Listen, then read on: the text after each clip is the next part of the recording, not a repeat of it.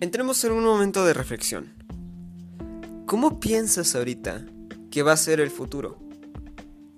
Te voy a pedir que en cualquier momento que puedas, que se te ocurra, le preguntes a tus papás, a tus abuelos, a tus tíos también, que les que cómo pensaban ellos que iba a ser el futuro. No lo sé, a tus abuelos en algún momento en los años 50, ¿no? En los años 60, cómo iban a ser los 2000. Y así igual a tus papás, cómo pensaban que se iba a desarrollar este, los 2000 o cómo iban a llegar al 2010, ¿no? Este es el tema del día de hoy. Vamos a hablar sobre cómo está afectando la sociedad actualmente los avances tecnológicos que están yendo muy rápidamente. Entonces, siéntense, están en su espacio Plus Café, hagamos café juntos, preparen su café, vamos a comenzar.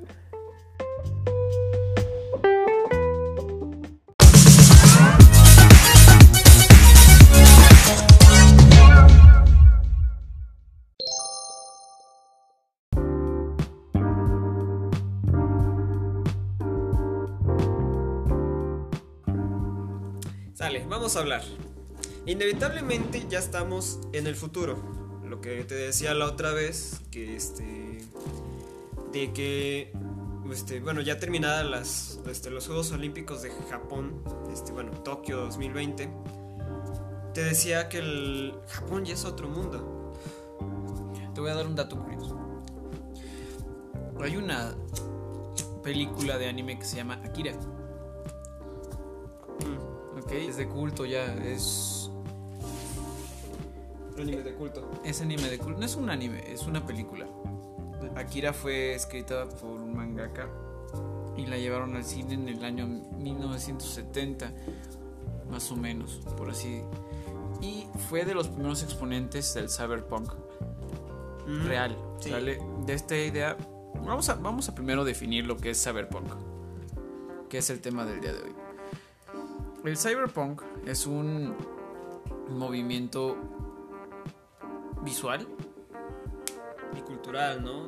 No, no, es visual. ¿Más Es, es visual? un movimiento visual. Bueno, multimedia, porque hay música cyberpunk. Bueno, sí. Ah, antecedentes del Lofi, básicamente. Todo este, todo este movimiento que pues comenzó desde el 2013-2014, que lo estábamos notando en lo que era el Vaporwave, y pues todo se desencadenó en diferentes subgéneros, como es el Chillwave, el... Este, el, el A mí, ¿sabes lo que me parece así super cyberpunk? este, El Lofi. Exacto, por eso, exactamente. El Lofi o. ¿Han, han visto la película de Tron? Ah, no manches. El soundtrack de Daft Punk es- Es- me parece demasiado cyberpunk. No, es- ese es... Bueno, pero vamos a definirlo. Ajá. El cyberpunk es esta corriente visual y, bueno, multimedia que se basa en la realidad de, un, de una tierra después de un evento post-apocalíptico que llega a ser una distopía o una utopía, cualquiera de los dos.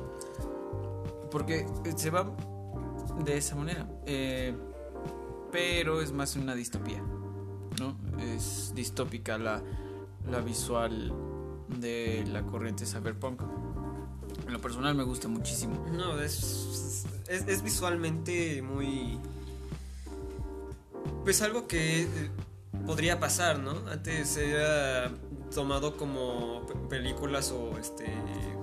Toma, bueno, películas o series que son tomadas como... eran tomadas como ficción. Mm, Pero ahorita, en este caso, porque Es que- este, la ficción de- dejó, ya, ya está empezando a dejar de ser ficción y está apegándose más a nuestra realidad. Yo no siento que se pegada a nuestra realidad. Bueno, como te comentaba, en la película de Akira, el inicio muestra un Tokio este distópico, pero demasiado avanzado tecnológicamente. O sea, hologramas que ya existen, este letreros holográficos, pero viven después de una situación de mucho caos. ¿Sale? Y están en este momento en donde no hay paz, pero hay una lucha de pandillas. Y existe este modelo de motocicletas super cool. Así como Pero la... en, en- en la, en la secuencia inicial hay un letrero que dice Tokio 2020. Su madre. Entonces, te pones a reflexionar y ya estábamos en Tokio 2020, pero Sí, nunca nunca pensamos pe- que, que la situación distópica pudo haber sido una pandemia. Exacto. La verdad es que yo siento que vivimos en una época súper cyberpunk cañón, nada más que sin los trajes chidos. Es lo único que falta. y sin embargo, hay este estas empresas que son este este bueno que manejan los estos dos cabrones, este Jeff Bezos y el otro cabrón Elon Musk, que están literalmente dando dando pasos súper cabroncísimos a, a innovación, ¿no? Pues sí, eh, a lo que tecnológicamente se refiere, sí. No sé, esta. El cyberpunk creo que tiene tres corrientes. A mi parecer. Está la distopía humana, que siguen siendo las personas completamente humanos. No hay prótesis tecnológicas, no hay avances en, en mentales y ese tipo de cosas. Pero está la segunda opción, que también es esta parte de meca humanos, Eh, también. en donde ya tenemos prótesis eh, cibernéticas bastante avanzadas, tenemos una superposición de, de la tecnología ayudando al hombre a avanzar, ¿no? Y está esta tercera que habla más como el hecho de... ¿Cómo expresarlo? La tenía hace dos minutos. La tercera, para mí, es esta parte de una utopía, Ajá. que es el, el, el orden mundial nuevo, súper avanzado. Y en, en esa también creo que voy a meter una más, que es esta situación que nos trae melancolía futurista. ¿Lo has escuchado? Sí.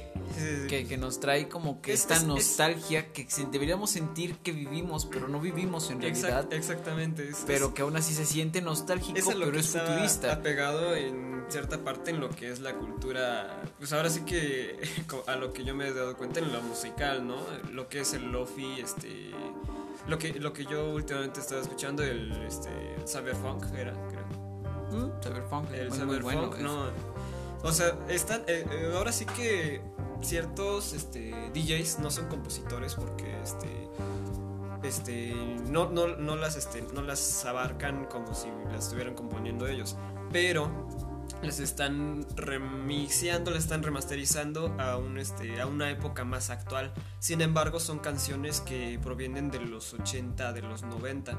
Pero todo esto, ah, estamos hablando de un movimiento como más japonés. Exacto, sí. Ahora sí que ahora sí que pues está más este apegado a su cultura. Yo siento que sí nos venden mucho la idea de que Japón es un mundo cyberpunk. Es, es que es otro mundo lo que te decía la Pero, otra por vez. ejemplo, está la sobreposición de. Por ejemplo, hay películas que también se basan en Estados Unidos. En un, cyber, en un Estados Unidos cyberpunk. Literal como Cyberpunk 2070, 70.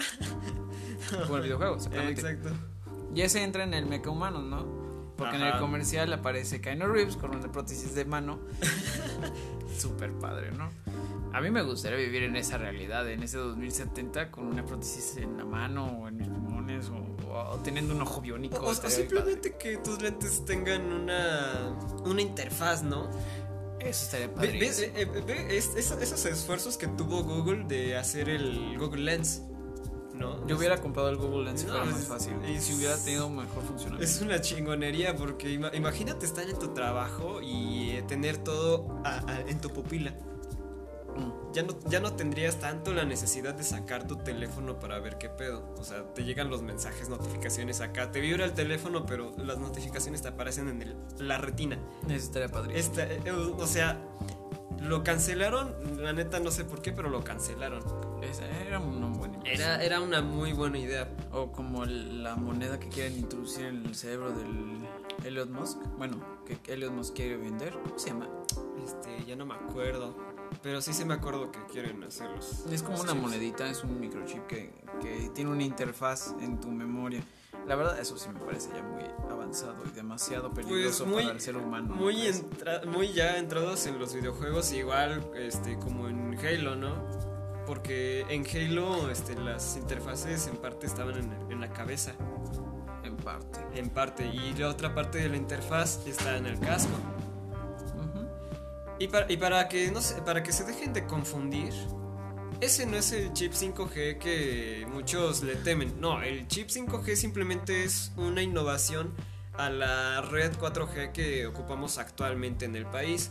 Si bien la infraestructura este, pues 4G tardó en introducirse en el país, qué chingón sería que se introdujera esta nueva infraestructura que promete pues mejores velocidades en el internet, mejor este, transferencia de datos. No es la vacuna contra el COVID, la vacuna contra el COVID te va a curar contra el COVID. Bueno, no te, como en el anterior episodio te decíamos, no te va este, a controlar por completo, solamente te va este, a ayudar a que te sepas defender contra la enfermedad. Yo no le veo nada malo con que tengamos un microchip. Obviamente no nos van a controlar. eh, No, es- o sea, estúpido. Porque tendrían que tener contacto con contra sistema nervioso. exacto, cosa que no funciona así, un, un nanochip. Ni siquiera tenemos la, la tecnología tan avanzada, ni AstraZeneca ni Pfizer tienen la tecnología tan avanzada como para introducir un nanochip. No, ni siquiera es un microchip, es un nanochip. Exacto. Ah, en tamaños, micro es del tamaño de una micra, que es una unidad más pequeña que el milímetro. Es más, la, nano tecnología... de, de una, de es el tamaño o la medida que utilizan para medir las células. Las-.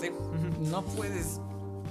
Hay ya algunos proyectos para nanochips. Lo que me parece que para curar, Exacto. Se supone que lo piensan ocupar para este. eliminar las células. Ajá, porque, porque ves que por la cáncer. medicina este del. del. bueno, la que ocupan contra el cáncer, el. ¿Cómo se llama la radioterapia, no, el. la quimioterapia. pues es radio quim- bueno, es que son dos. Ajá, La, la quimioterapia ves que es este, los dos tipos de células, tanto malas como buenas. Y este. es Y una bomba atómica en tu Y, y esto lo que quieren tratar de evitar es chingarse las células que están buenas. Yendo directamente al, al mal. como pequeños submarinos dentro de ti. Exacto. Y, y no, y, no, y no es de apenas. O sea, viene en desarrollo desde. ¿Desde cuándo será? ¿Desde el 2014-2015? Más o menos desde Más el o menos. 2015. Sí. Y, y lo que va del año, o sea, fue. La neta, si tuvieran esa tecnología, hubiera estado mejor una vacuna nano, nanotecnológica Exacto. para eliminar la- el virus del COVID completamente en lugar de nada más repelerlo a través de su, De su proteína. de su proteína. Eso hubiera estado padrísimo, pero no es así. Mm. Es que sería más de un año de investigación todavía. O sea, lo que, lo que las naciones les importaba era Detenerlo. ya tener una vacuna, tener una forma de defenderse. La verdad es que a mí me gustaría vivir en un mundo cyberpunk. Pero ¿te has puesto a pensar que en Latinoamérica no tenemos una opción de un futuro cyber, un cyber futuro? O sea, nunca nos han pintado algo así. No, nunca. Es- Y eso estaría padrísimo. sí. Pero. En el, en el ámbito musical, yo siento muy mal aprovechado el electrotropical. Exacto, sí. El electrotropical, ah, últimamente he estado escuchando mucho electro, electrotropical. Sí. que son canciones, algunas son inspiradas o son remix de canciones tradicionales de algunos pueblos latinoamericanos, Colombia, este, Perú, México, pero en realidad no es aprovechado por los actores de México o de Latinoamérica, ni de siquiera de Brasil o de Perú o de Argentina, sino que son personajes, muchos son franceses, Sí. los que desarrollan O ese tipo de También el, el el- bueno, el bueno, ahora sí que el artista que yo escucho mucho, que es Pop Up, que es de este de Chillwave, un- una, ahora sí un desencadenante de lo que venía este, mencionando que es del Vaporwave, Este es brasileño, brasileño. es brasileño. Pero no tiene así como que mezclas Sí, tradicionales. sí, por O- ejemplo, la canción que nombró Kawaii es este una canción este de los 80 japonesa. Ujú. Y, y no solo, y en ese disco no solamente tiene una, tiene dos canciones de la misma de la misma chica. Este, ya no me acuerdo. este, ya no me acuerdo. Pero a lo que me refiero es que no tiene una raíz latinoamericana. Este, no, pero pues tiene Ese es el problema. O sea, eso es a lo que me refiero. Por ejemplo, está Polipan. Ah, exacto. ajá. Que Polipan sí tiene una raíz latinoamericana. Que es un. Es un arte conceptual. Es un, todo un concepto de música tropical. Que se llega a tocar a veces en las costas de Francia. Pero que también tiene raíces latinoamericanas. Está Mexicali, está, por ejemplo, tienen muchas canciones. Si, se pueden dar una vuelta a escuchar Polo y Pan les va a encantar. Porque tiene esta, esta concepción de lo que a mí me gustaría como cy- cyberpunk, pero mexicano. O cyberpunk latinoamericano. Otra de las cosas que, que a mí, a mi parecer, estarían muy padres si se mantuvieran. No sé si ya te diste cuenta que este la maqueta del centro histórico bien podría ser la ilustración de un cyberpunk Sí. mexicano, ¿no? O, o que hubieran seguido teniendo esos espectáculos de luces en de el lo centro que histórico. de lo que hicieron con el Templo Mayor. Para los que no sepan, nos estén escuchando desde otras partes del mundo, que la verdad no sé si lleguemos tan lejos. Ah, dentro de la estadística hay, hay- hay oyentes alemanes. Un saludo. Chingate esa. ¿Cómo se dice hola en alemán? Este. Guten Tag. No, No sé, no, no sé alemán. Bueno, este, en el centro histórico de la Ciudad de México, el día de hoy, hoy estamos grabando este programa el día 13 de agosto del año 2021. El día de hoy se cumplen 500 años específicamente, exactamente, de la batalla de Tenochtitlan en el Templo Mayor. El día de hoy se celebra, no sé si se celebra, Solamente es una conmemoración de la batalla. Sí. Es, es como cuando dices la batalla. los de- tlaxcaltecas sí tendrán que conmemorar. Ah, nosotros sí, vamos, vamos, a, ganamos. vamos a chupar, güey, ¿no? O sea, aunque dicen que iba a haber este ley seca, ¿no? Pero vamos a No, porque todos los chavos de 18 años en adelante están vacunados de. Ah.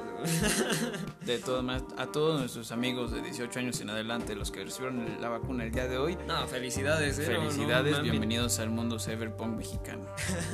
Porque ya tenemos una red 5G en nuestro interior. Y ya estamos conectados a una red neuronal de control del gobierno federal. Ya no podremos decir Andrés Manuel Chic. Andrés Manuel Chic. Andrés Manuel Chic. ¿Por qué no me sale? Andrés Manuel Chic. Ya, ya, ya no podemos mentar madres a los gobiernos, ¿no? Después Ana de- Gabriela Guevara Chic. Me lleva la chingada. Pero Pendejada la Dana Guevara, güey, no mames. Es horrible. No mames. Fue una mamada. Sí, ahora sí que pues dice, ajá, no me hago responsable de las cuatro medallas. Ajá, pendeja, pero pues, por, por ti pasó todo ese varo. O sea, tú fuiste medallista, ¿no? Entonces pues tienes que motivar a tus chicos. Ella es cyberpunk. Ella es cyberpunk, inclusive... Porque Es- es, es, es, es algo. No sabemos si es niño o niña. y aparte está programada para mentir como... y correr en todos los aspectos. Güey, Puede correr desde Polanco a comprar y regresar a su oficina en 30 minutos. es de la generación de Bárbara, Bárbara de la Regil, o sea, son manis, güey. O sea, Manis. eh, Oye, ¿qué vas a hacer? No sé, güey. Voy a echarme una carrera directamente a Palacio de Hierro a comprarme unos zapatos divinos. Divinos que me compré el día de hoy. Dice, por, por ahí te pasas por una, por una bolsita de proteína, ¿no? Bueno, regresando al punto. No sé si en algún momento alguien de nuestros escuchas vio el quinto elemento. Fue de las primeras películas cyberpunk que ilustraron un futuro utópico, en cierta forma. Pues, pues como, lo, como lo que estaban este, visualizando este, los adultos de los 70, ¿no? Que pensaban que los autos ya Volaban. volaban. Bueno, vamos a, vamos a irnos más atrás. O sea, Hay dos películas que yo creo que marcan el, el, el tema cyberpunk muy bien.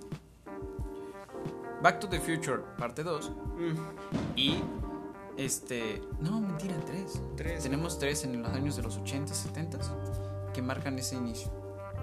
Back to the Future, parte 2. Está también. Este.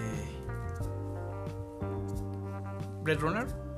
Maze Runner, ajá. No, Blade Runner. Blade Runner. ¿Es Blade Runner o Maze Runner? No, Maze Son Runner son los que ajá. son los de los laberintos, Sí. güey. No, ese no. Blade, Blade Runner. Sí. Blade Runner que es con con este Han Solo, ¿cómo se llama?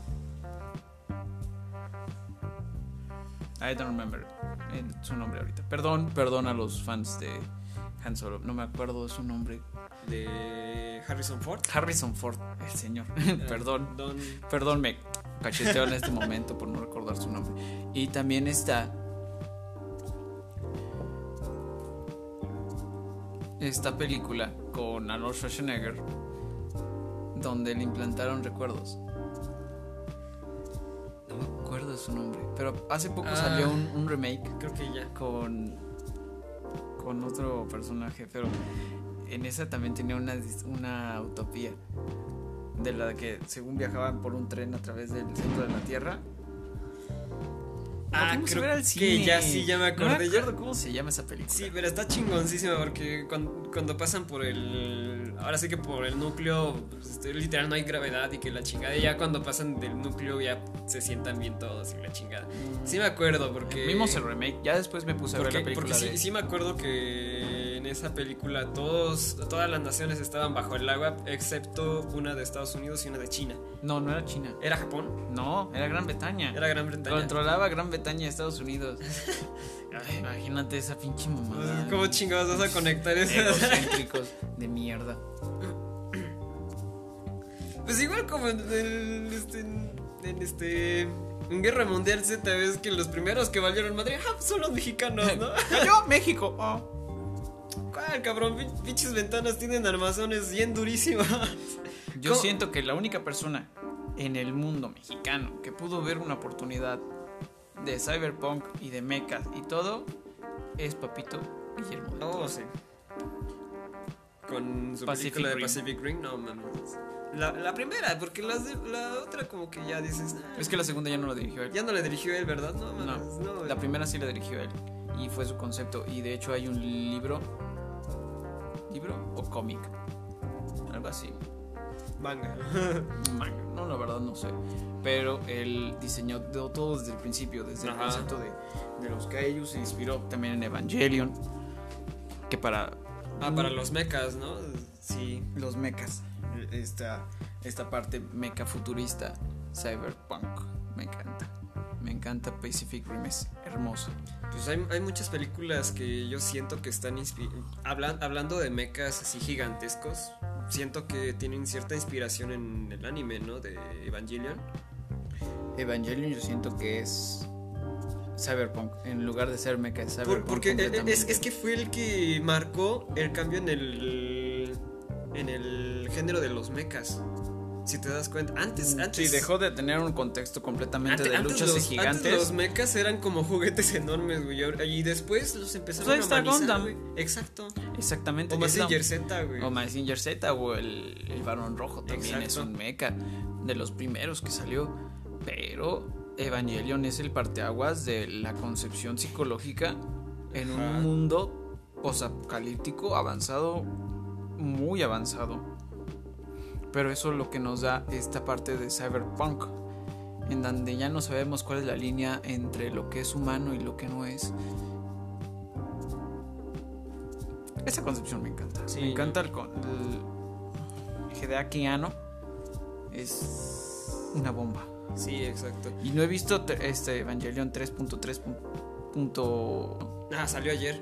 No, ya en, en en Amazon, Amazon Prime. Prime. Si tienen la oportunidad de verlo, nosotros no, no somos. No, po- porque somos pobres y Somos esta cosa pobres. todavía no empieza a monetizar. Eh, por favor, compártanlo para que podamos monetizar y poder cumplir mi sueño de Evangelion Después sacar 3.1. una, una reseña.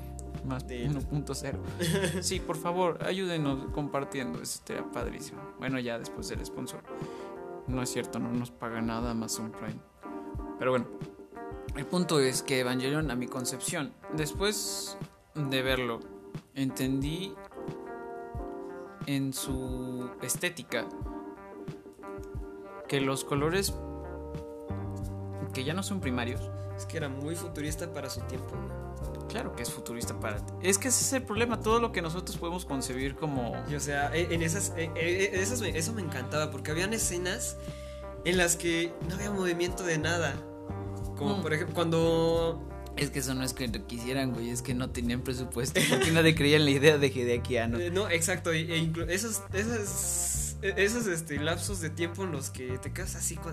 ajá, son como dos minutos. Es a que veces en ahí es donde entra la narrativa de la, del, del autor, de la escritura del autor. Exacto, inclusive te pones a pensar también en tu vida, güey. Bueno, el capítulo final no tenía nada de presupuesto, por eso tuvieron que reciclar un chingo de tomas. Y las pocas que, el poco presupuesto que tuvieron fue para animar partes del final. Ya cuando todo el mundo dijo, no, no es que eso es una bomba, eh, fue que Hideki no pudo sacar la película de Enon de Evangelion, que es. ¡Oh! Es- inclusive fue merchandising, ¿no? Pues les doy les doy cachos y después les doy lo demás, ¿no? Porque que- muchos sienten que quedó inconcluso. Eh, es que no lo ven de la manera correcta. Exacto. O sea, tienes que llegar al capítulo, penúltimo capítulo, no me acuerdo qué número de capítulo Era es. 24, ¿no? Eh, creo que sí. Te chutas a Endon Evangelion y después regresas a ver el final donde Shinji introspecta en sí mismo. Vean Evangelion. Evangelion es open mind everywhere.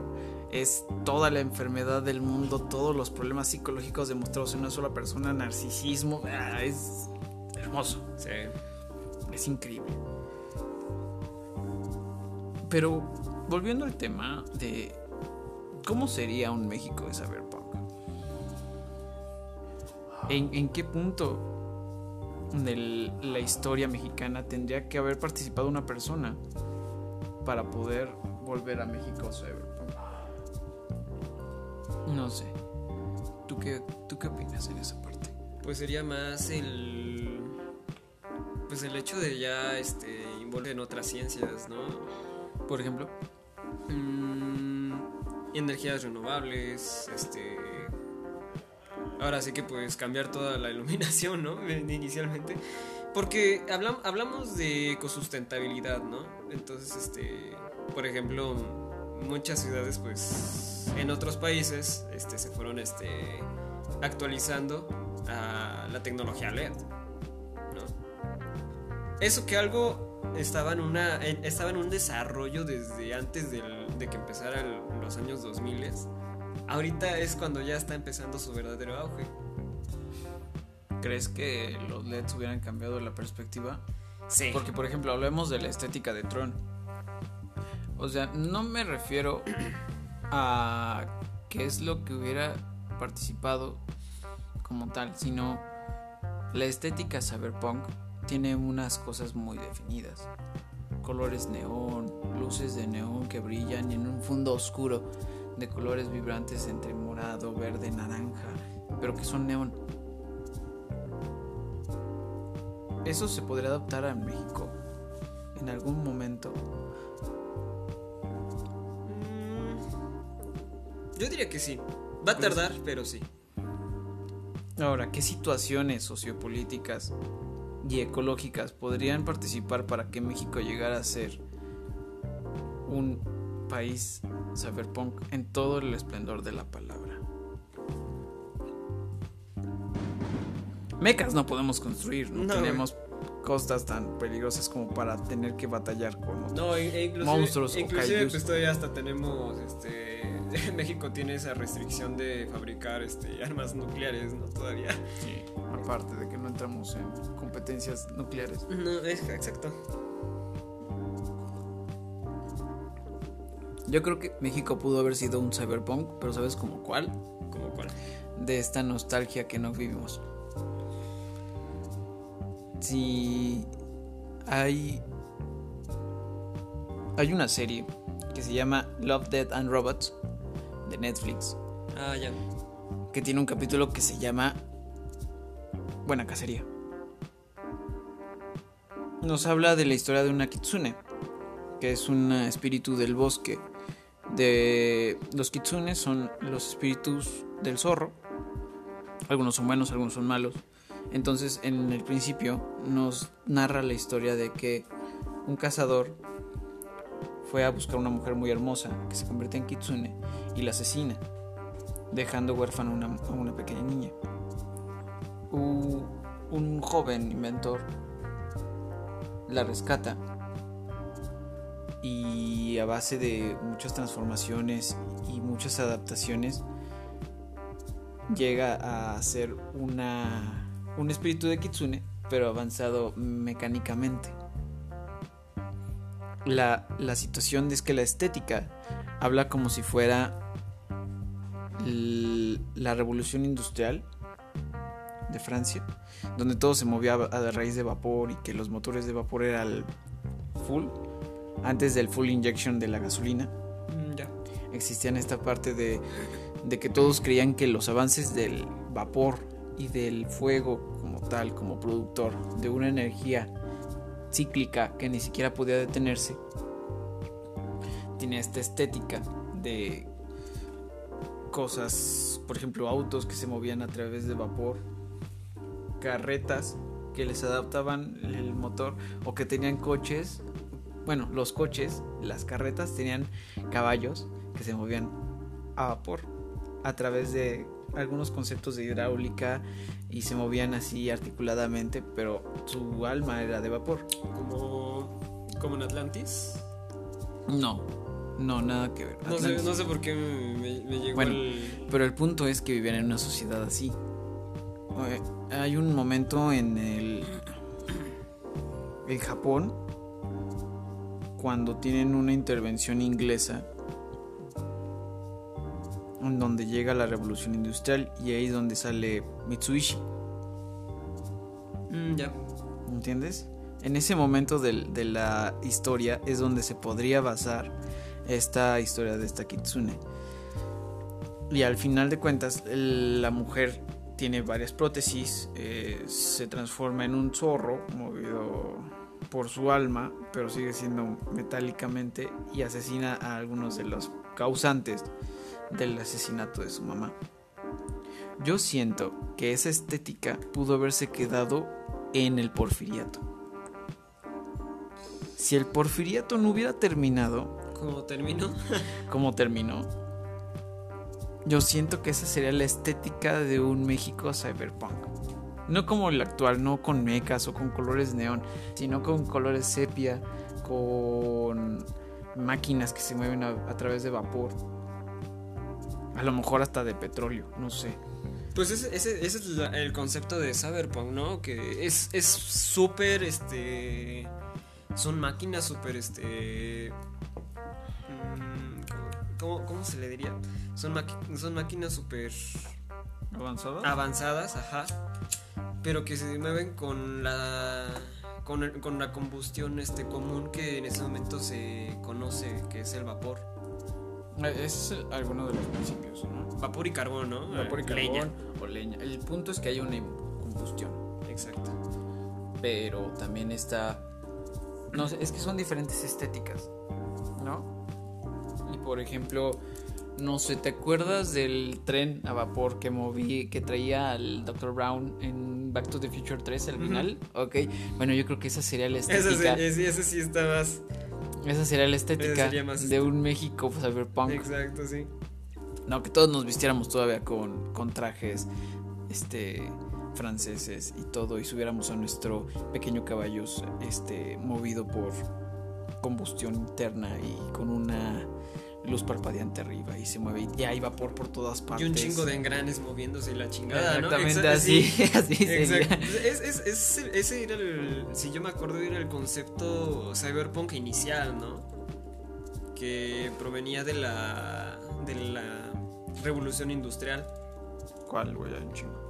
Bueno, hay como tres. Pues de esa, ahora sí que este muchos engranes que movía diferentes este, cosas, programaciones sencillas, pero que se volvían este que se, que se volvían este complejas al final de todo. Sí. Eso, eso, eso es una una visión muy muy interesante que este pues bueno, bueno, ahorita la ingeniería ha ido tal vez la ingeniería saltó esa parte, ¿no? Yo siento que si no hubiéramos perdido el... Si no, o sea, este... Porque muchos, porque de repente nunca pa- pasamos de una época de las máquinas que siento que no se, este, que no se desarrolló muy complejamente y directamente pasaron a la era digital sin saber, este, ese precedente que a lo mejor sí era muy importante. Ahorita lo, ahorita lo vemos mucho con las nuevas tecnologías. Que chips y que la chingada, programaciones complejas. Pero nunca lo, este, lo, pues ahora sí que lo enfocamos a, a resolver muchos de nuestros temas que, que pues vemos, este, comple bueno, no complejas, sino que son de arduo trabajo día tras día. Como lo es la agricultura. ¿no? México sería... Sería interesante un futuro así cyberpunk para la agricultura. Exacto. O sea, establecer en nuestra realidad actual este concepto cyber en la agricultura. ¿Te imaginas? ¿Qué, qué sería lo más loco que te imaginas para la agricultura? Pues. Brazos mecánicos de cobre haciendo levantando Ándale. de la tierra varios bracitos. O, o ahora, o ahora así como, no, no sé, como una rueda así de la fortuna que vaya girando, no sé, semillas y, y, este, plantíos así directamente. Que vaya regando y vaya subiendo otra vez y vaya tomando sol poco a poco. Y que luego después de un tiempo, en un, en un momento pleno, se desplaza toda, toda, toda, toda la, la mendiga máquina y se queda fija. Como O, o, ajá, o como un girasol enorme. Eso estaría, muy cabrón, ¿eh? O sea. Y en un punto haya riego y del otro punto igual así que se vaya moviendo esa cosa como un reloj. Sería interesante. Y que, y que estuviera literal manejado por un reloj de péndulo, no lo sé. Como, no sé si has visto el castillo vagabundo. Exacto. Ah, bueno, pues la estética de un México sería un castillo Un castillo vagabundo. Exactamente, con muchas. Exacto, que sí, muchos se, que sí se- vapores a los que lados. sí se moviera el palacio de gobierno, ¿no? El palacio. con No. una cabeza gigante de Benito Juárez avanzando. Exacto. Sí, que no, que no lo hubieran enterrado, ¿no? O sea, lo hubieran momificado y después de ahí sintetizado y te, te saludara cada que entraras, ¿no? Teniendo hologramas de los héroes de la patria entrando a, a los museos. Bienvenidos, yo soy Benito Juárez, seré su guía. Exacto. Aquí en, en el, en el Museo de Patlamanga de, de la Segunda Guerra de Reforma. Bienvenidos. Eso estaría muy padre. Sí. E inclusive, pues eso fue lo que hicieron, este, bueno, no parecido, pero ves que hicieron, este, su exposición del 2010 Cuando fue el bicentenario. en Bicentenario. Adentro de las instalaciones, yo me acuerdo porque fui, hubo una, hubo una instalación en la que tenían proyectores y que te, ahora sí que te ilustraban todo el recorrido que fue lo de la conquista, las batallas de México Tenochtitlán y todo eso. Pues de hecho sí estaba el, el, el Museo del Templo Mayor, ¿no? Ah, bueno, por ejemplo, cuando iluminaban la Koyoshowski, Ajá. ese fue un momento bastante cyberpunk para la Sí, historia. O, O sea- o- o cuando proyecta, o cuando hacían bailar a la a la este catedral, ¿no? Ah, también. ¿Sí te acuerdas? Eso estuvo muy padre, a base de proyectores, estuvo muy bien. Fue el, el 2010 fue la fiesta más grande que pude haber visto para las, para, para México, ¿no? Rozando futurísticamente. Rozando futurísticamente, sí, o sea, ¿qué, qué- qué país este, se había involucrado a hacer eso? Mm, Bueno, los que tienen, por ejemplo, Japón sí lo hace. Ah, bueno, eso es a O diario. Francia, que hace Eso es a de diario, güey. colores la, la Torre Eiffel. Ve- ¿Ves, ves que a diario este, hay, hay un este, edificio que tiene un gato, güey, literal en 3D y... O sea, es, es hermoso este Tokio, güey. Ahora, ¿te imaginas esa estética como lo que es un Japón, como de Akira o de Ghost in the Shield, pero adaptado a la festividad de Día de Muertos? Atraería mucho al turismo, ¿no? Estaría poca madre. Estaría poca madre. Gobierno federal, si en serio nos están... es- Espérame, déjeme cruzarme a mi brazo. Gobierno federal, si me estás escuchando en este momento, es una oportunidad de cambio para traer turismo al país. Sí, no, hay, hay que cambiar, hay, hay que... Se debería de hacer show cada vez que cumplimos un año de independencia, ¿no? Porque eh, eh, siempre lo mismo, ¿no? El grito, se ponen pedos, güey. Vienen las mismas bandas y la misma chingadera, ¿no? Y luego el siguiente día todos crudos van al desfile y hasta los militares les da hueva estar ahí, pero tienen que estar ahí, güey. Yo siento que si tuviéramos un, un presidente visionario con que, ve- que lee mangas, México sería bastante interesante. Así que tu amigo Taku mexicano, Postúlate si, para la si tienes presidencia. una carrera de abogados, porque sé que muchos de los que leen mangas tienen carrera, por favor, por favor, por lo que más quieras, empieza una carrera política, porque es lo que México necesita para avanzar. Sí, no. No, o ¿te sea, imaginas un desfile con el octubre, en noviembre mexicano, con lluvias, güey, con todo apagado y empiezan a iluminarse luces de neón en, aparte, eh, en las ofrendas? Máscaras de neón que iluminadas Pues, como si fueran calaveras. Pues recu- recuperando este Coco, ¿no? Es que a, a mí me gustaría una visualización como la el arte conceptual que ocuparon para, para Coco. El, el cómo este, visualizaron el Mictlán, güey. ¿No? A mí me gusta el Mictlán, pero siento que es muy colorido para hacer cyberpunk. Mm, demasiados colores, demasiados colores vivaces. O sea, está muy bien la estética porque es muy apegado a lo que es a lo que es los México, colores Exacto. de del y tal, y tal vez así sea México. su- su- tal vez así sea su cyberpunk de México. Porque hay un cyberpunk por cada lugar, si te das cuenta.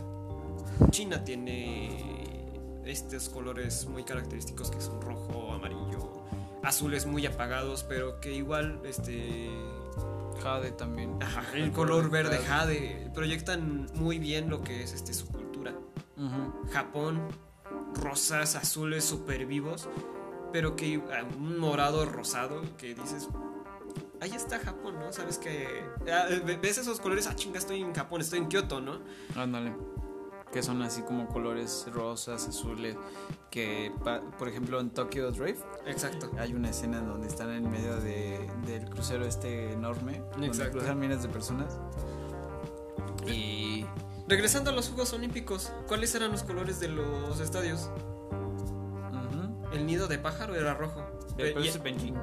eh, por eso, Ah, bueno, regresando a los Juegos Olímpicos en China, Beijing, esos eran los colores rojos. No, y desde antes. Era, fue- era dorado, güey. O sea, su, su visualización era dorada. Y, y me acuerdo que había un este. Fue, fue- espérame, ¿fue un mundial o fue, No, fue- un, un, este Fue- unos Juegos Olímpicos donde fue Tokio, Corea, Japón? Ah, no, fueron juegos. es- fue, fue mundial. Este, mundial. Corea, Japón. Corea, Japón. Eso es ahí yo siento que empezamos una época cyberpunk Sí. para los diseños de de los estadios. Sí. Porque utilizaban esa paleta de colores, azules muy vivos, Ah, pues lo, rosas. lo que estaba viendo la otra vez, cómo era el diseño del balón. No mames, pinche balón. Dices, ah, no mames. Estaba muy bonito.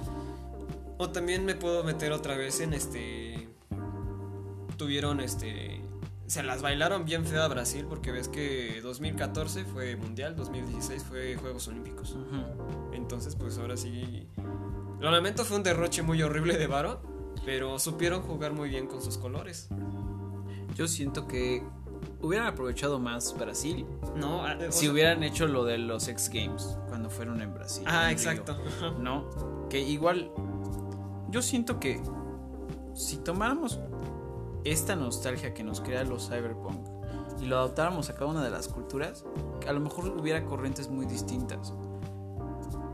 No, porque por ejemplo, los X Games tienen esta visualización de ser al futuro. Sí. de ser futuristas, pero a la vez respetar lo callejero. Exacto. ¿No? Entonces. Así como lo que decías con Akira, ¿no? Ah, sea, exactamente, que es, que es Entonces- extremadamente callejero. Y en la primera secuencia entra y el, el cabrón que está, el principal, lo que está haciendo es eligiendo una canción, una rocola. Eh, Una rocola, güey. ah, ¿cómo, eran las rocolas, güey? Tenían luces de neón alrededor, güey. Yo siento que eso es cyberpunk. Era puro, hermoso, güey. Pero es que eso también está como que ligado a rockabilly y empieza a ver como que ciertas fusiones. O sea, yo siento que lo que te deja el cyberpunk es esta nostalgia que no viviste, pero que todos sentimos, pero que a la vez nunca vamos a llegar a ver, pero que se ve futurista y a la vez nostálgico. El, lo retro, ¿no? Esto No- ya es no retro. no es retro. Porque, por ejemplo, las estéticas del disco de Muse, el último, Ajá. Eso es cyberpunk. Y hay una canción que se llama Runner, creo. Creo que es solamente la secuencia de un auto, como si fuera el juego de. Hay un juego donde- como si fuera Tron, en un camino iluminado de luces de neón, pero con secuencias de que se mueve el, el ambiente. Como, y- como un este y cuadrangulaciones. como un Rod Blaster pero más este más con luces de neón y todo ese desmadre no Exactamente. sí sigo pensando que Akira es una es un paralelismo histórico sobre lo que pasó entre los emos y los punks Es probable.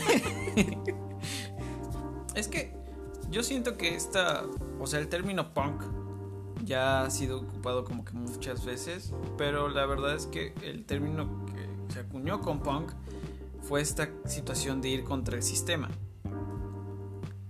¿No? Entonces todo lo que tiene que ver con cyberpunk viene en esta parte distópica donde hay un sistema super supremo y hay una resistencia. A lo mejor no muy vívida, no muy bien establecida, pero hay una resistencia. Y bueno, ya con lo que son las, las cosas tecnológicas y todo eso, pues yo siento que la concepción más allá de, de, de algo cyberpunk es que sea futurista y a la vez que vaya contra el sistema actual. No, es una alegoría a la batalla de los punks en los años 80. No, 80, ¿no? sí ya es más 80 Por ejemplo, donde fue la caída de Berlín, del muro Sí. de Berlín. Eso fue cyberpunk. fue mucha Bueno, fue en su Eh, momento fue cyberpunk. Es- esa pero era más década explotó muchas cosas. Bastantes cosas, tanto culturales como este políticas. Por eso se llama cyberpunk. Cyberpunk, porque exacto. están contra un sistema. Por ejemplo, en Cyberpunk 2077, pues eres, par- eres parte de unos cabrones que trafican armas, ¿no? O algo así. Traficantes de medio, o sea, cibernética, no sé. No lo he jugado. Pero Como Watch Dogs, ¿no? Pero sí es esta parte de. Es uno contra el sistema. Exacto. Y está padre. Sí. Por ejemplo, ¿definirías que. Totally Recall? ¿La has visto? Mm, no. Hay, hay dos. Donde se supone que es una agencia que puede controlar a través de un, de un oráculo lo que van a ser criminales. Ah, cabrón. Sí, haz de cuenta que es una agencia que tiene un oráculo y ven el futuro. Entonces hay. Ah, no, perdón, no se llama Total, es Minority Report. Es, hay una serie que salió hace como 5 o 6 años Ajá. y aparte hay una película con Tom Cruise. Mm, ta madre. Tom Cruise otra vez. buena, es Tom Cruise otra vez. Le gustan ese tipo de mamadas futuristas. Ese güey, le- ese güey donde no se pueda meter, cara. No, porque por ejemplo también está la de el día después de no, el día de mañana o el guerrero de mañana, algo así, donde se supone que un alien le escupe o sangra y se contamina esa sangre y, vive- y vuelve a revivir ese mismo día hasta Ah, que se ya. muere y re- regresa y se vuelve a morir y regresa. Y también está la de Oblivion. Ajá, ese sí. Que es esta concepción de que el poder supremo es una mente humana, pero en realidad son aliens que están controlando y este cabrón lo duplicaron porque fueron los últimos dos sobrevivientes. Eso, eso es el cyberpunk. ¿no? Rey, Rey, este. Rey Tom Cruise. Tom Cruise es. Bueno, pero el Minority Recall tienen esta, esta parte de decir, ok, este güey va a hacer algo malo. Si nosotros lo prevenimos, no hay, no hay, este, No hay, no hay muere, no hay, no hay pierde. no hay crimen No hay crimen que exacto. perseguir y así mantienen un, un orden. Pero él entra en esta discusión intrapersonal de decir, esto es correcto. ¿Dónde queda el libre albedrío? O sea, si nosotros intervenimos antes de que sucedan los actos, ¿es correcto lo que estamos haciendo? ¿O no? no, no. ¿O estamos haciendo mal? ¿O estamos entrando? No, obvia- obviamente si hay alguien que está controlando tu destino, obviamente ya no hay este libre albedrío, güey. También eh, está Ghost in the Shield. La vimos la otra vez, ¿te acuerdas? Ah, creo que sí, ajá. El anime. El no anime. vimos la película con Scarlett Johansson, el anime Ajá. de Ghost in the Shield. Que igual tiene esta percepción de decir qué es lo correcto y qué no lo es. Y qué parte del control es bueno y qué parte del control no lo es. Todo esto con. con, con... De hecho, si pueden ver Ghost in the Shield y aparte ver el video de Jaime Altozano, donde explica la música, se van a dar cuenta del contexto tan grande que tiene para poder explicar el, el complejo discurso intrapersonal de la, la mayor, Mm, que es el personaje principal de Ghost in the Shield. Sí. Entonces, este. Pues eso es. Eso es en parte. Ahora, si volteamos a Latinoamérica, nos hace falta una historia cyberpunk. De ir contra el sistema. Pero no, no como se hace no, actualmente. no, no como, ¿no? no como la- ahora sí que las pandillas criminales que empiezan a destruir todo y que la chingada, ¿no? No, de una, ahora sí como movimientos más, este, mejor estructurados, ¿no? Por ejemplo, ahí está V de Vendetta. Ándale. V de. Vendetta también es cyberpunk porque está en un, uni- en un universo donde tiene un, un gobierno de Gran Bretaña totalitario Ujú. y V es la única resistencia. Sí, pero entra- para, para- para evitar que lo encarcelen, pues muchos más salen al, a flote, ¿no? Es que Exactamente. que Es, este principio de poder tener una lucha contra el sistema. a base de un- una figura, ¿no? Exactamente. Bueno, parecido así una figura. La mayoría se desencadena en ese tipo de Porque cosas. eh, nadie sabe quién es B, ¿o sí? No, bueno, No, creo que. Pero o sea, ahora, ahora sí que es, después. un- es una figura... Es que B, B, B es un concepto de Exacto. libertad que habla como si fuera Mark Twain y, y- Nelson Mandela y que y Nelson. Mandela y es una fusión de muchos pensadores filosóficos de la década del siglo XX y XXI que pues sí tienen razón en contra del sistema e incluso tiene esta parte de, de- de- de- no sé de libertad ya pasando de la parte estética, es esta parte de ir contra el sistema para encontrar un bien mayor, de donde no tengamos que estar suprimidos y que tengamos libre albedrío. Y que sea un libre albedrío justo, no solamente que sea un libertinaje, como algunos piensan, sino que pueda ser un control no totalitario de la situación, sino que pueda ser decidido por todos. El futuro que se pueda ser decidido por en este caso es un personaje principal que es el reflejo de muchas de las virtudes y de muchas de las de los fallos del ser humano. Y este personaje puede tener o no alguna afiliación meca o alguna adaptación a la tecnología. Por ejemplo, en el quinto elemento, aunque no se puede notar porque no hay un régimen totalitario, No, es- está la personificación del mal. Ajá. ¿no? está esta, esta bola roja, que nadie puede ver una cara, porque no lo tiene, Pero tiene conciencia. pero tiene una conciencia negativa. Inclusive tiene los números del- de los magnates, ¿no? Exactamente, como es el caso. Oye, Quill, oye, es que me debes unas chelas, güey. Oye, porfa, ya haz paro, güey. So- o si- o si no me trago tu mundo. Que solo, su único propósito es destruir la vida. Exacto.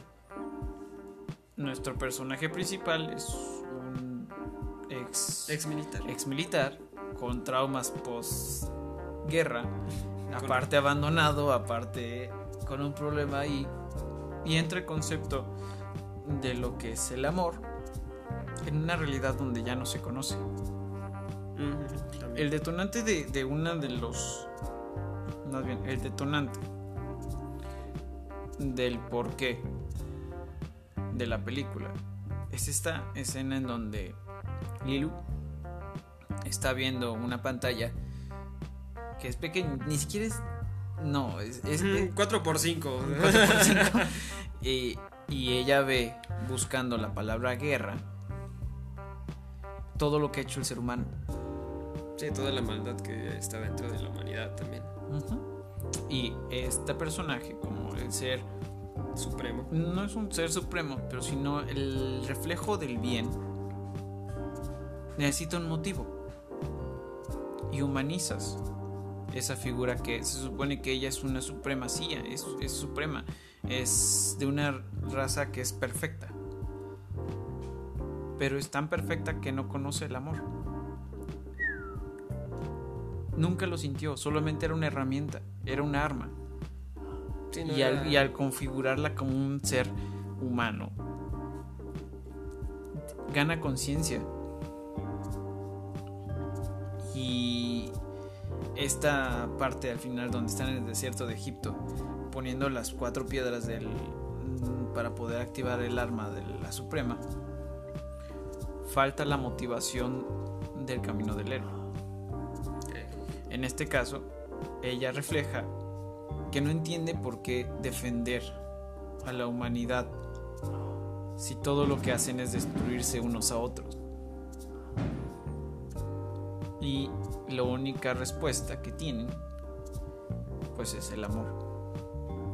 El amor entre dos personas, entre el, el amor a las cosas bellas, el amor a la vida.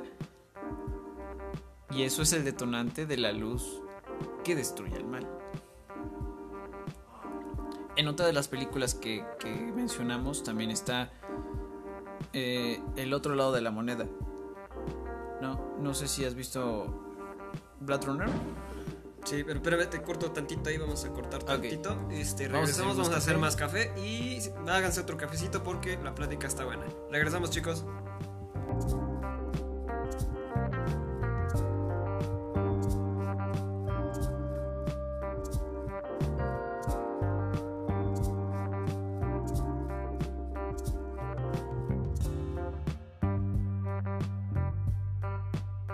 Thank you.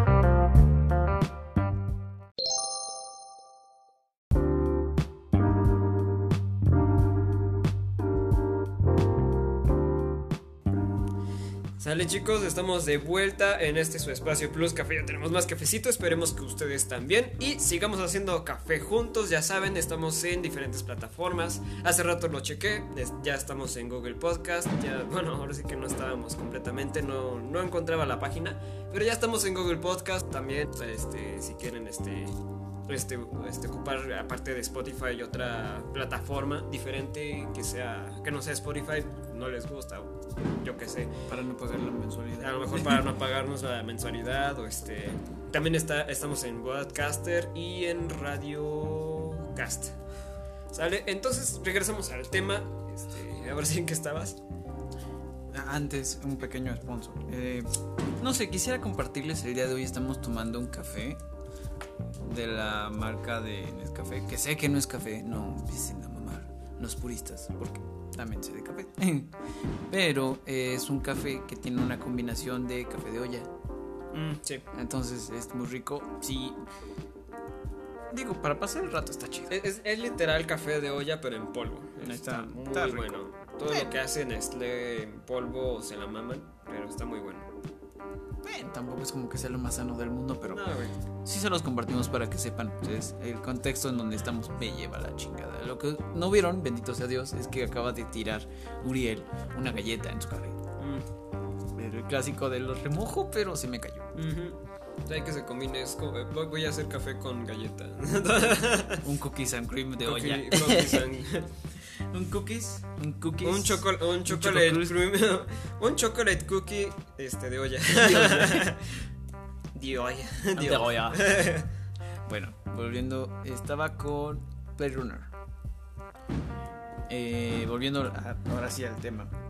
Hay en la parte final es una escena muy icónica en la cual está el villano echándose un este un monólogo chulada donde menciona que qué bueno es estar llorando bajo la lluvia para que no no se noten las lágrimas. Una mamada así está súper. Vean la película. Y porque la verdad es que esa no la he visto completa no y por ejemplo también está la de hablamos de Oblivion. Ajá, ya tocaste el tema. Ok. Oblivion, la primicia es muy padre. Es una persona que se dedica a buscar unos como drones que vagan por el mundo y él los repara para que sigan sus funciones como de vigilancia. Entonces él está casado supuestamente y su esposa es su compañera y viven en un en un departamento en el, en el cielo donde este ahí tienen sus funciones no es, Ujú. es un matrimonio super nice super lindo. Y este ellos viven muy felices y todas las me encanta su saludo porque es que no me acuerdo el nombre del, del personaje creo que es John. Me dice, oye, ¿seguimos siendo un equipo eficiente? E- ese es como que, ese... Véanla porque es, esa frase les va a doler cuando la ven. Puta. Que al final no es este... Pues como les comenté, era una... Una, una inteligencia artificial de extraterrestre que los pescó en el espacio a ellos dos y aparte a otra tercera que es la tercera en discordia Ajá. y igual empieza a tener esta parte de la humanidad donde quedan los recuerdos eh, esta parte cyberpunk de luchar contra un sistema que no da un libre albedrío entonces yo siento que, que la concepción del el cyberpunk es no dejarnos de entender como seres humanos, pensantes, libres, aún con el avance de la tecnología. Eh, ¿no? Sí, no, a pesar de todo, pues, este, avanzamos tecnológicamente, pero este, el humano sigue siendo el ser humano. De hecho, yo te lo dije al inicio de la pandemia. Me siento bien cyberpunk con nuestros cubrebocas todo el mundo. y Ah. Hay, hay caretas que son así completas y... Ajá, ah, pues fue cuando me compré la careta esa de este.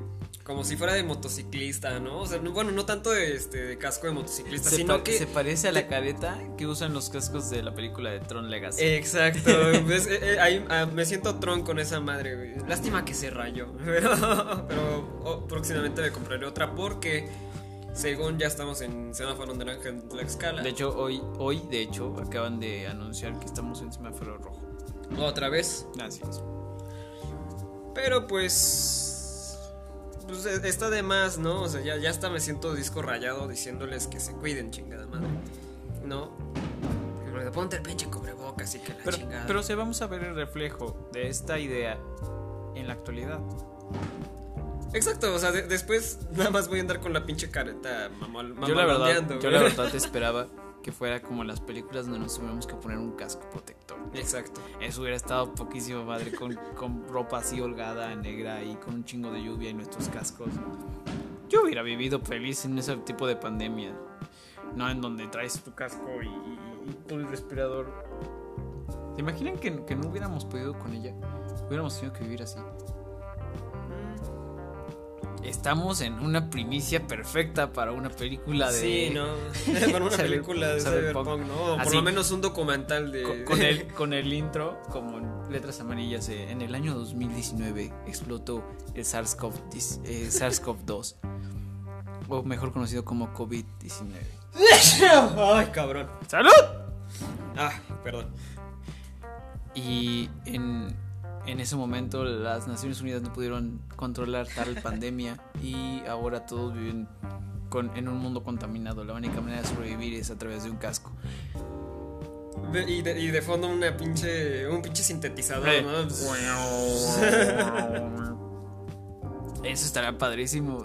Pónganse las pilas, nuevos cineastas. Ahí tienen una oportunidad de. Sí. Sí, ahora sí que el tema está para explotarse. ¿no? Estamos viviendo en una época cyberpunk. Sí. Aunque lo ignoremos un poquito. Pero esta idea de que empezaron a salir avances tecnológicos para un cacho de tela. ¿Te acuerdas del KN90 no, 95? Sí. El primero que tuvimos. Ah, el primero que saqué estuvo carísimo, güey. Y sin embargo, a inicios del año pude comprar dos paquetes de 10 que hasta la fecha no se han terminado, ¿no? Entonces, este... Es, bueno, cuando empezó la pandemia surgieron muchas noticias sobre esa madre, ¿no? Hubo una este, revolución en protección este, de salubridad. ¿Qué es esa, no? El KN95, el K90, el K90, ¿no? También. El KF. El KF. No, el K90 nada más. El K90 y después del KN95 pues ya llegó el KF95, este y ya después este muchos ridículos andaban hasta con sus mascarillas, ¿no? Pero pues dices, es mi forma de protegerme de esta chingadera. Dices, si no me he infectado, es efectivo. De hecho. Yo Y- siento que vivimos en una época cyberpunk full. Sí. En el momento en el que sí tuvimos una película cyberpunk en nuestras manos, muy desperdiciada para los avances tecnológicos que pudimos haber tenido. Yo Sí. creo que si las empresas se hubieran dedicado a desarrollar ese tipo de caretas tecnológicas, en este momento hubieran pegado poca madre. Sí. Porque al final, ah, no sé si recuerden cuando fue el cierre completo. Ah, no. A la gente le daba miedo salir. Ah, ya la confinación, Todos, ¿no? todos estábamos confinados. Esa es una primicia verguísima para una película de Cyberpunk. ¿Te imaginas? Eh, claro, obviamente maximizada a una, a una etapa muchísimo más avanzada, ¿no? De donde la gente tiene pánico de salir de su casa.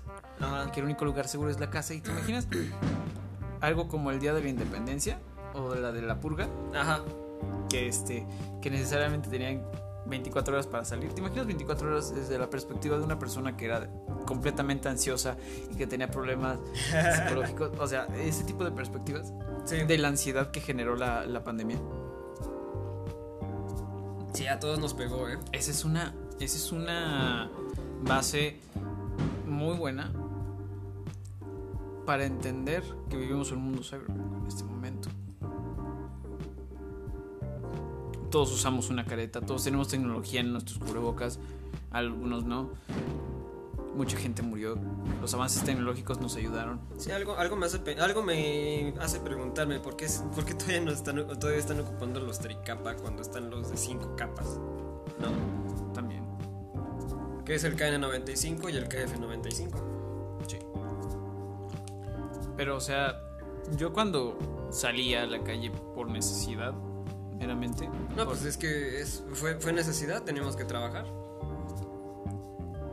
ver a todo el mundo con cubrebocas, con caretas, No, pues, con, a- antes con- era- con gafas de protección, Antes con era guantes. súper raro ver a una persona, este... Y se veían varias personas hasta con trajes súper aislantes y con máscaras de oxígeno. Y Como, como las, este, lo- los memes que decían, este...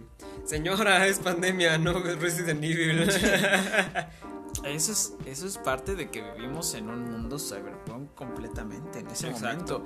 En ese momento había también una guerra en Medio Oriente. O sea, explotaron también varias situaciones nucleares y de embrollos. Sí, fue, fue un desmadre. O sea, y aparte la situación de los desastres naturales, o sea, yo sentía que ya no lo íbamos a ver. No, O que íbamos a resurgir igual así como que en un mundo destruido y solamente una- un solo gobierno que era la ONU y ahora la ONU es mana y ahora eh, se llama este como los de Terminator. ¿Cómo se llama? Sintec. Este. Ay, se me fue la palabra. Era este. Iba a decir CD Projekt Red, pero no, este era otro, este. No que era una interfaz este, humana Ándale. como un Wally. Agua- Aguas con las Alexas, eh. no vaya a ser que se. Y todo el mundo empezó a comprar Alexas y todo el mundo empezó a tener una tablet y todo. Y fue el boom de las plataformas multimedias. Exacto. O sea, vivimos en una época cyberpunk a todo lo que da. Sí, el, ahora sí que el contexto de- del streaming este, suyo, ahora, ahora sí que fue para arriba. Y yo creo que es algo que en cuanto se termine la pandemia va, va a quedarse. Yo creo que sí. Ahorita, ahorita lo, vu- vuelvo a los Juegos Olímpicos. No todos vieron las, este, las, los deportes por televisión. Es un buen punto. Marca, pero- Marca Claro estuvo transmitiendo todos, pero todos, todos, todos tenían tenían tres este, emisiones en vivo a la vez, dándote un este, dándote este, deportes a las 24 horas, Sí. ¿no? Ni de un lado estaba tiro con arco y que de otro lado estaba fútbol este varonil, femenil y este softball que es una eh, fue, fue la peor de las decisiones que tuvo el COI, gracias a Dios ya, las- ya la ya la relevó, dijo, "No, esto no es juego, este no es este disciplina olímpica a la chingada." Y llegamos a esa parte que también tiene este contexto de futurismo. La entrada de los X Games a los Juegos Olímpicos. Ah, sí, no, el- eh, lo que sí me hubiera gustado ver así en vivo fue escalada. No, la escalada fue otra, güey. No mames, me, me emocioné al ver una de las, este, de, de las disciplinas, ¿no? O sea, ¿por qué? Porque es, es un deporte rápido. O sea, y, y lo veíamos y no mames, ¿qué- ¿en cuánto tiempo subió? Son como 10 metros, 13, 14 metros, fácil, no sé. Y subían en chinga, güey. O sea, Spider-Man se queda pendejo. y, re- y ahora sí que pues generaban sus propios récords que de 5 de 6 segundos. Había veces en las que ni siquiera alcanzaban a, este, a tocar botón, güey. O sea, eso sí era muy triste, ¿no? Pero pues. Pues dices, órale, hay, hay lugar de donde explotar, ¿no? O sea, hay una forma en la que dices, güey, este, el COI se está reinventando estar tratando de mantener vivos los Juegos Olímpicos porque pues Y aparte que fueron unos Juegos Olímpicos muy tristes. sí, güey, no, no hubo nada de gente. Yo pensaba, porque cuando antes de irme a trabajar estaba viendo el, el inicio de la inauguración y pensé en un momentito chiquito que había gente, pero no, no hubo nada de gente. O también en la liga española o en la Champions que tenían pantallas. Ah, en la WWE, ajá, que- ya la gente lo veía desde la casa. Desde el Zoom, güey. un Zoom. O sea, estas, esta idea de que tuvimos que ser apoyados en la tecnología y a la vez lidiar con nuestra naturaleza humana y con todo lo que lleva este contexto. Yo creo que estamos en un momento cyberpunk de la humanidad. Sí. El momento cyberpunk más real que ha experimentado la humanidad. Inclusive el único seminario al que asistí presencialmente fue el que tuve recientemente, el de canto, mi masterclass de canto. Fue el único, fue el, ahora sí que el único seminario al que asistí presencialmente. Porque anteriormente, este, la marca de cuerdas de Dario, este, igual dio clases masterclass, pero ahí fue por Zoom. Estaba en el trabajo escuchando esas madres, ¿no? Inclusive, pues, este, yo dije, ah, va a ser la única vez que lo van a transmitir, pero no, están en su, está, están en su canal de YouTube y todo eso. Entonces, este, estamos en tiempos en los que informarse es muy fácil y desinformarse igual, ¿no? O sea, porque hay tanto información y tanta desinformación, ¿no? Sí. Y aparte, e- este hecho de que nos volvimos muchísimo más tecnológicos por necesidad, Exacto. ya no por un gusto.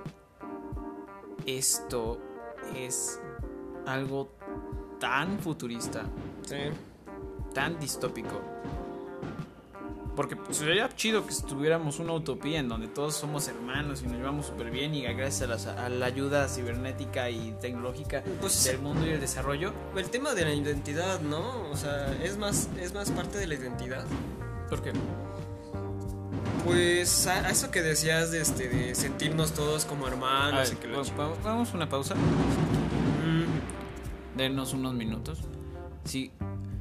Eh, ustedes que están del otro lado de sus audífonos están escuchando explosiones. No estamos en medio de, un, una balacera. de una balacera o de un cerco de guerra, ¿no? Son cohetes. La- Son cohetes, o sea, la ya gente- pasamos a esa parte del cyberpunk a regresar a la idiosincrasia del mexicano.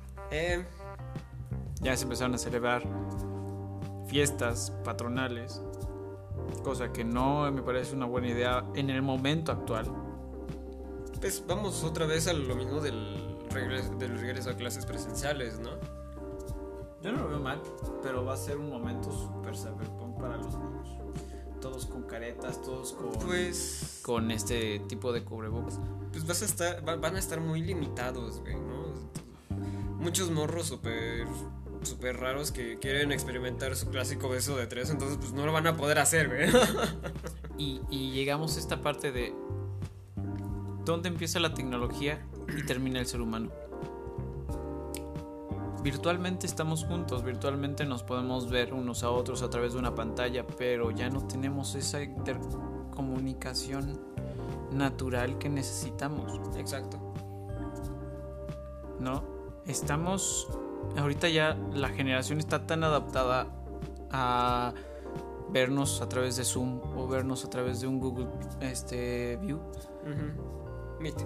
Meet, perdón. Que ya no es gratis, ¿eh? Ya valió madres. la prueba gratuita, ¿no? Ya. Ya lo que ahorita ya es más Zoom. O Discord. Discord también. Ya muchos. eh, Me incluyo, yo ocupo Discord para. Ahora sí que para hablar con mis cuates. Antes de que ya no tuviera internet por completo. Pero el Discord es una buena opción. Pero se pierden estas interacciones Exacto. Personales. Directas. Porque estamos obligados a mantener una, una distancia de, de persona a persona. De metro y medio. Y es esta parte de dónde empieza la tecnología y termina el ser humano. Mucha gente, yo creo que ahí afuera se ha de estar preguntando exactamente lo mismo, ¿no? De dónde, dónde queda la convivencia. Y es esto a lo que me refería cuando te- en un momento te comenté, estamos en un momento cyberpunk, porque estamos luchando. Hay fuerzas de lucha en contra de un gobierno también que descuidó muchas cosas Sí. no solamente México, sino eh, todo el mundo. Hay revueltas, hay problemas otra vez. Y es un régimen totalitario mundial en donde ya no están entrando estas uniones humanas. Se vio en, el, en las votaciones de México este año para elegir a algunos alcaldes y presidentes de Ah, de la, ciudad, de la Ciudad de México, güey. No mames. La Ciudad de México está dividida por partido, güey. Y, y hay este. Y de un lado ves que hubo preferencia para Morena y del otro lado hubo preferencia para la coalición, este. Cabroncísima que hicieron entre Pero los se pierde este raciocinio. anteriores. Sí, exacto. O sea, yo no siento que Morena sea el gran enemigo de México, pero sí la falta de raciocinio de algunas personas al seguir votando después de los resultados que están dando. Yo siento que el único culpable aquí de esta pandemia, de esta división, es el gobierno federal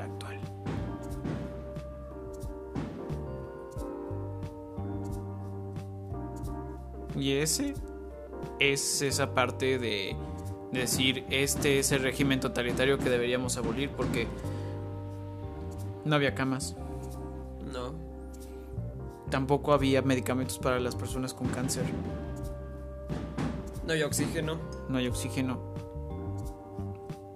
Entonces, si vemos el reflejo de las películas con temas cyberpunk y lo reflejamos a nuestra realidad, nos damos cuenta que estamos en un momento donde No estamos tan lejos de esa, tan lejos de esa realidad. de esa realidad. No, a lo mejor no tenemos los gra- grandes avances tecnológicos, no tenemos un auto volador. afuera de las casas de cada quien. No tenemos una casa completamente tecnológica, pero existe una Alexa. Y existe esta, esta concepción del ser humano abandonado. En, en claustro, en soledad. Y es donde empiezas a, a pensar en tu humanidad. No, en lo que realmente te, te hace ser tú. Sí. A la gente le daba mucho pánico hacerlo y vivían en una manera muy mono- monogámica de, de sentir, de propósito, que solamente era tengo que ir a trabajar y tengo que regresar y vivo la misma familia toda la vida y tengo los mismos padres y qué hueva ir a casa de mis papás y qué hueva ir con la casa de mi abuela y de repente ¡pam! distanciamiento cuida a los ancianos cuida a los enfermos Y no, empieza- saque- y no saques a los niños. y empiezas así. Y te das cuenta de que en realidad esas pequeñas interacciones personales era lo que le daba sentido, un poco de sentido a tu vida. Y te quedas sin ellas. Y empieza la ansiedad. Exacto. Y empiezan los problemas psicológicos. Y, empiezan, y empiezas a darte cuenta de lo que realmente eres. Es este despertar humano que reflejan estas, estas películas y esta corriente audiovisual. Sí, no, tanto. Ahora sí que cuan, cuan solitario te quieras sentir, cuan solitario pienses que eres. La verdad es que no, filosóficamente este, y antropológicamente somos seres sociales. Necesariamente. Por más que quieras decir, ay, no, Exacto. que vive la, la sociedad. La sociedad y que la chingada, ¿no? No. Sigues siendo una persona social y que te y que es necesario este este pues intercomunicarte y social y intersoli- socializar con la gente. ¿No? Es parte del crecimiento humano y es parte de lo que te regala un poco de autoestima, ¿no? Es lo que te da solaz, es lo que te da existencia. Exacto. Porque eh, regresamos al capítulo, al cap- al capítulo de antes, ¿no? O sea, es ese sentimiento de servicio que le tienes este, a otras personas. A lo que la religión le llama al prójimo. También está esta parte de que a veces estamos tan acostumbrados a tener una percepción de ti mismo a raíz de los comentarios de las demás personas. Eh, O sea que tu, que tu persona, que tu forma de ser es a base de lo que los demás piensen de ti. Y en este momento se rompe porque ya no tienes quien opine de ti, tienes que introspectar a ti mismo. Es tan futurista, tan de película, que es, que es lo que muchos de los autores cyberpunk y mechas han tratado de, de discernir, ¿no? Exacto. de hablar, de, de platicarlo, pero nunca le pusimos atención porque nunca nos vimos en una situación así. Y en el momento en el que nos agarra, nos agarra con los calzones abajo y sin entender qué somos por dentro. Por eso es que mucha gente, hablando de los LGBT, pues se aceptaron como tal porque pudieron introspectar. Sí, supieron preguntarse, ¿quién soy? ¿No? Exactamente. ¿Qué hago acá? ¿A qué sirvo? ¿Qué es, a ¿Qué es lo que tengo que hacer ahora? Así es. En esos momentos en los que te pones a preguntar, ¿y para dónde voy? ¿No? ¿Qué es lo que estoy haciendo con mi vida? ¿Por, por, qué, por qué la estoy viviendo escondido? Cuando la verdad, cuando la verdad, lo- la persona que importa acá soy yo. ¿No? Entonces, pues hay mucha gente. La verdad, muchas felicidades porque la gente que se empezó a aceptar a sí misma, pues tuvo la oportunidad de serlo sin fronteras sin, sin ningún estigma, sin ninguna crítica. Y son, y son personas totalmente este, productivas, como cualquier otra persona. Y, este, y se, se le, se le tiene que respetar. Y cambiaron los estigmas. Sí, Ya, por ejemplo, no se ve tan mal la situación de los tatuajes. no. Porque al verse esta eventualidad de decir, es que me voy a morir en cualquier momento si esta cosa no deja de crecer y que soy persona de riesgo, muchos adultos se tatuaron. Sí, Porque pudieron aceptarse y entender que era algo que no podían dejar. pasar. Y entonces ahora todos tienen un tatuaje. Y está muy divertido. Porque esa es una estética cyberpunk también. Exacto. La libertad de elegir lo que eres. Y, es- y es- y eso fue un estigma que nos metieron desde la divinidad, porque si bien te acuerdas antes de antes, antes de que nos conquistaran, re- eh, este, la gente se tatuaba. Y, no- y bueno, no, no era, no era tatuaje como antes, Y como ese ahorita, y ese ¿no? es O sea, tema de otro, de otro capítulo. pero Exacto. les damos el intro. O sea, los, nuestros ancestros se pintaban, este, pintaban paredes, pero, o sea, tenían un propósito del por qué. Lo- eh, o sea, de expresar. de expresarse, ajá, es- ese, ese intento de, de recordar y de expresarles a las siguientes generaciones cómo era su presente, ¿no? Los antecedentes de lo que es actualmente la historia. Y es igual como lo dice De la mi- historia ah, ilustrada. en la historia ilustrada. Igual como lo, lo dice mi hermano, tiene un tatuaje por cada, por cada brazo y él te lo sabe explicar completamente por qué, ¿no? Sí. Bueno, les voy a comentar la, la experiencia personal. La verdad es que tuvimos muchos altos y bajos esta pandemia, pero en parte de introspectar, porque ya no tienes la fuga de poder salirte a tomar una cerveza con tus amigos, tus porque ya no tienes la fuga de poder fumar en cualquier parte, porque ya no tienes la fuga de poder platicar con cualquier persona cercana por, por miedo a, con, a O tirarte en el pinche pasto. o sea, no puedes, porque no hay, no, no es posible. Te infectas, vales madre. Entonces a mí me llevó a esta parte de meditar, pensar, estudiar y introspectar en lo que estaba haciendo en mi vida. Y esta parte igual de poder abrirme a decir, tengo tatuajes porque te- demuestran algo que yo viví. Y por eso también abrimos el podcast, para poder expresar un poco de lo que nosotros tenemos meditado en esta pandemia. Porque al final no solamente nosotros, mucha gente empezó a hacerlo por la necesidad de expresarse con los demás. Yo siento que es- este es un ejercicio súper padre, más allá de las entrevistas y más allá de cualquier otro pensamiento, es encontrar una catarsis en la cual coexistes con otros oyentes que nos están escuchando aquí en Tlaxcala y están escuchándonos en el DF y están escuchándonos en muchas partes del mundo. Porque la verdad es que estamos en un mundo tan globalizado que ya no sabemos hasta dónde van nuestras palabras. Exacto. Y esta parte de, de poder interconectarnos a través de la tecnología, de poder hablar con ustedes que nos están escuchando en un mundo posapocalíptico, nos demuestra que estamos viviendo una situación cyberpunk. Sí. Así que ahí les dejo ese contexto para que puedan ustedes pensar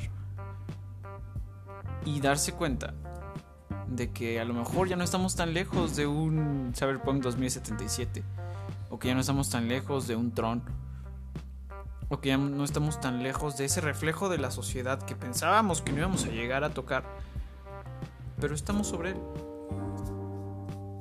si nos ponemos a pensar ahora la idea de ir a un café nos parece tan nostálgico y a la vez tan futurista ahora porque ya te lo pueden traer desde un, Sí, un- una aplicación. exacto. O sea, tú estás aquí en la escala, llamas, desde- eh, llamas a Pisaco y órale, aquí está tu cafecito, carnal. Y se siente esa unión, o sea, en, en cada uno de los esfuerzos que se hizo para... Pero es, es este avance, es a lo que me refiero, ¿no? Es este avance tecnológico que nos llevó a poder producir cosas que es el reflejo del cyberpunk. Exacto. ¿No? Porque, por ejemplo, en muchas nos parecía en los años 90 extraño pensar que íbamos a tener pequeños aparatos donde poder ver otras personas. No, pues ¿en qué, ¿en qué momento ibas a pensar que la comida iba a llegar a domicilio? Lo único que te llegaba a domicilio era la pizza, güey. O deja eso, los drones, güey. Exacto. Ya mandan paquetería por drones. Y eso es un avance. Que bueno, últimamente Ya no se ocupan tanto porque No- no- no- notici- noticias de último momento ya este FedEx y DHL este dejó de, de, este, de tomar en cuenta los drones como modo de entrega por problemas de de este de Logística. logística sí pero pues por ejemplo, nosotros no tenemos un domicilio tan fijo que va, va a la calle, ¿no? O sea, yo todo lo que pido por Mercado Libre lo tengo que pasar a traer al DHL porque a mí se me complica. eh, En donde vivo ahorita, bueno, do- donde vivimos ahorita, se me complica darle al, al de- al domicilio, ¿no? Lo pudimos ver con, con la vez que pedí el gas. Estaba así, pero ¿a dónde lo pido? No, y, era levantarte y ver que por dónde llegaba el casero. Y, ¡Te pasaste, idiota! No, aquí, aquí, aquí, pendejo. Entonces, pues yo tengo mucho ese problema. Y pues si tengo la opción de ir a recoger al punto de entrega, pues mucho mejor, ¿no? Ya en el caso de que cambiemos de domicilio, pues ya va a ser diferente, ¿no? Vamos a despedirnos con la conclusión. Para ti, ¿cuál es la conclusión de este cyberpunk actual de la edad humana del siglo XXI? Yo digo que está en construcción todavía. ¿Sí? Pero ya estamos sobre la marcha. Ahorita los esfuerzos de los gobiernos, tal vez, este, pues, muchos están peleando todavía por petróleo, que se está acabando a, a pasos agigantes. Muchos pensaban que había petróleo y de un, de un, este, de la noche a la mañana ya no hay petróleo. Ya no hay mercado para... Ya no hay mercado para petróleo y sin embargo está es- esto que se explotó durante los inicios de los 2000 tuvo 20 años nada más para que se acabara. Entonces, pues yo diría que esos tendrían que ser los el, el punto a tomar a que este a las nuevas generaciones este se tendrían que dedicar a este a pues a estudiar este las las energías renovables este por ejemplo, tocando otra vez la agricultura, hay muchas tierras que siguen siendo trabajadas este, tradicionalmente. Sin embargo, pues este este Ya hay otras que son avanzadas. ya hay otras avanzadas tecnológicamente porque este, ingenierías este, a causa de vemos a los Estados Unidos que hacen cosas geneticalizadas muy horriblemente pero que les funciona para seguir alimentando a sus gordos entonces tal vez sería trabajar eso pero aquí en México eso es a lo que va la ingeniería este la ingeniería agrónoma Tal vez este sería muy complicado que un ingeniero agrónomo este, adquiriera un terreno. Pero existen asociaciones con este con ahora sí que con los dueños de estas tierras que tú podrías decir, "Yo te lo trabajo." De ahora sí que hacemos un 50-50, un 75-50, o un 75 este 25, como usted guste, señor pero que, pu- que pudiera funcionar para mantener el trabajo de la agricultura este, de manera un poco más revolucionaria. Eh, Tú lo que estás proponiendo es que nos brinquemos al gobierno federal y que empecemos a trabajar a través de la iniciativa privada. Sí, sí, porque últimamente el, el gobierno no está dando tanto apoyo para, este, para los trabajadores del campo, que es una de las materias más importantes que, que pues produce el campo mexicano, ¿no? No, no somos este... No, no tenemos tanto campo en la tecnología que ya está empezando, pero pues es, está muy rezagada todavía. Pero yo siento que si metes una inversión un poco privada a lo que es este. Este, a la, a la agronomía. Hay- existen los arrendamientos, ¿eh? También. Entonces, este, pues.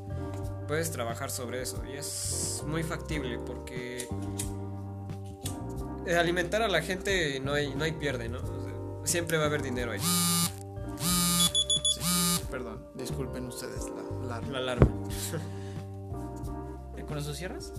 Yo con eso cierro. Hay, hay que trabajar mucho el campo y las, las energías renovables. Para que podamos ser esta, di- esa, esta utopía. Sí, que sea autosustentable. Sí, exacto. Comparto ese pensamiento, que para poder llegar un poco más allá, ya que nos vemos en esta parte de la distopía, cyberpunk, para poder llegar a ser la utopía cyberpunk, o ya no es punk, solamente una utopía punk, cyber, perdón, sería in- este, meterle más a la iniciativa privada. Exacto. Que ya dejemos de luchar con este estigma de pensamiento retrógrada para poder impulsar un poco más los avances tecnológicos. Estamos en el parteaguas de una de una distopía o utopía, depende de cada quien. Exacto. Pero creo que con este momento de, de vida cyberpunk utópica, podríamos impulsarnos a tener un futuro bastante moderno, bastante cool. Y que a la vez funcionara como esta idea de que, aunque sea un problema, podamos resurgir de las cenizas. La resiliencia que platicamos el, el capítulo anterior. Sí, exacto. Entonces, yo los invito en este momento a pensar, igual ustedes, ¿cómo ven el futuro? Como empezamos en el intro. Exacto. Ya le preguntaron a sus abuelos, ya le preguntaron a sus papás.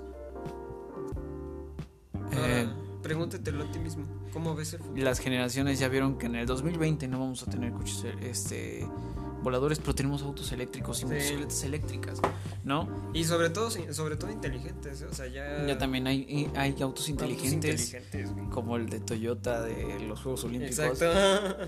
que, que guiña el ojito de la Exacto, ¿no? Te lo vuelvo a decir, Japón es otro mundo. Está introspeccionado en, en algo muy diferente a lo que nosotros vivimos. Pero es que tampoco están peleados con sus tradiciones. Exacto. Y tampoco están peleados con su raíz. O sea, para poder alcanzarlos es dejar de pelear entre los avances. Como lo decía en Día de Muertos. Hay que dejar de pelear con las tradiciones porque no es necesario perderlas para poder avanzar. Exacto. Y esto es en todos los ámbitos. La innovación que no esté peleada con un precedente es una innovación que vale la pena invertir.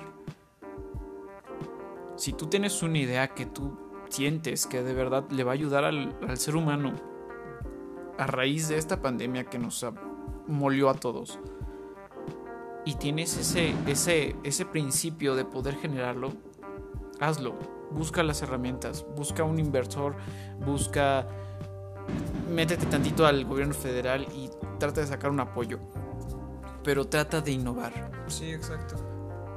Porque creo que al final de cuentas. Ya tenemos una de las soluciones del- de las películas Cyberpunk, que es introspectar Exacto. en, tus, en tu humanidad. Lo que sigue siempre lo dejan inconcluso, porque no se sabe qué hay después. Estamos en ese momento de conclusión de la película.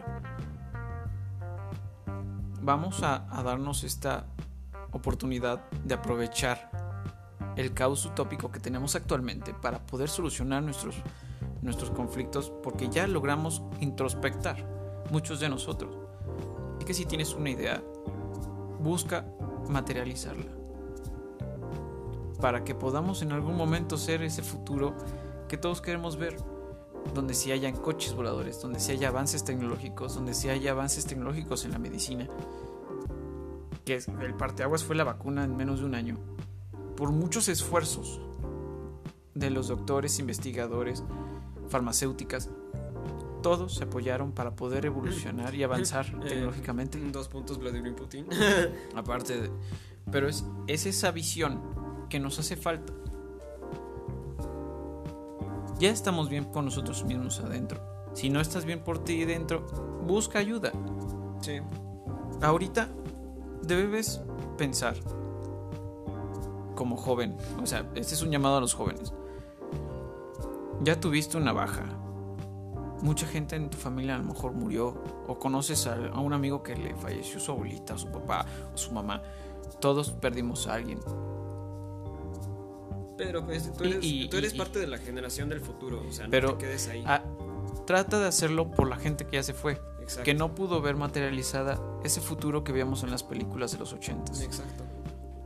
tú puedes ser esa herramienta para poder llegar a ese, a ese futuro utópico, perdón. En donde todo converge, en donde todo funciona, para que así los problemas sean poco menos. No va a dejar de haber problemas, No.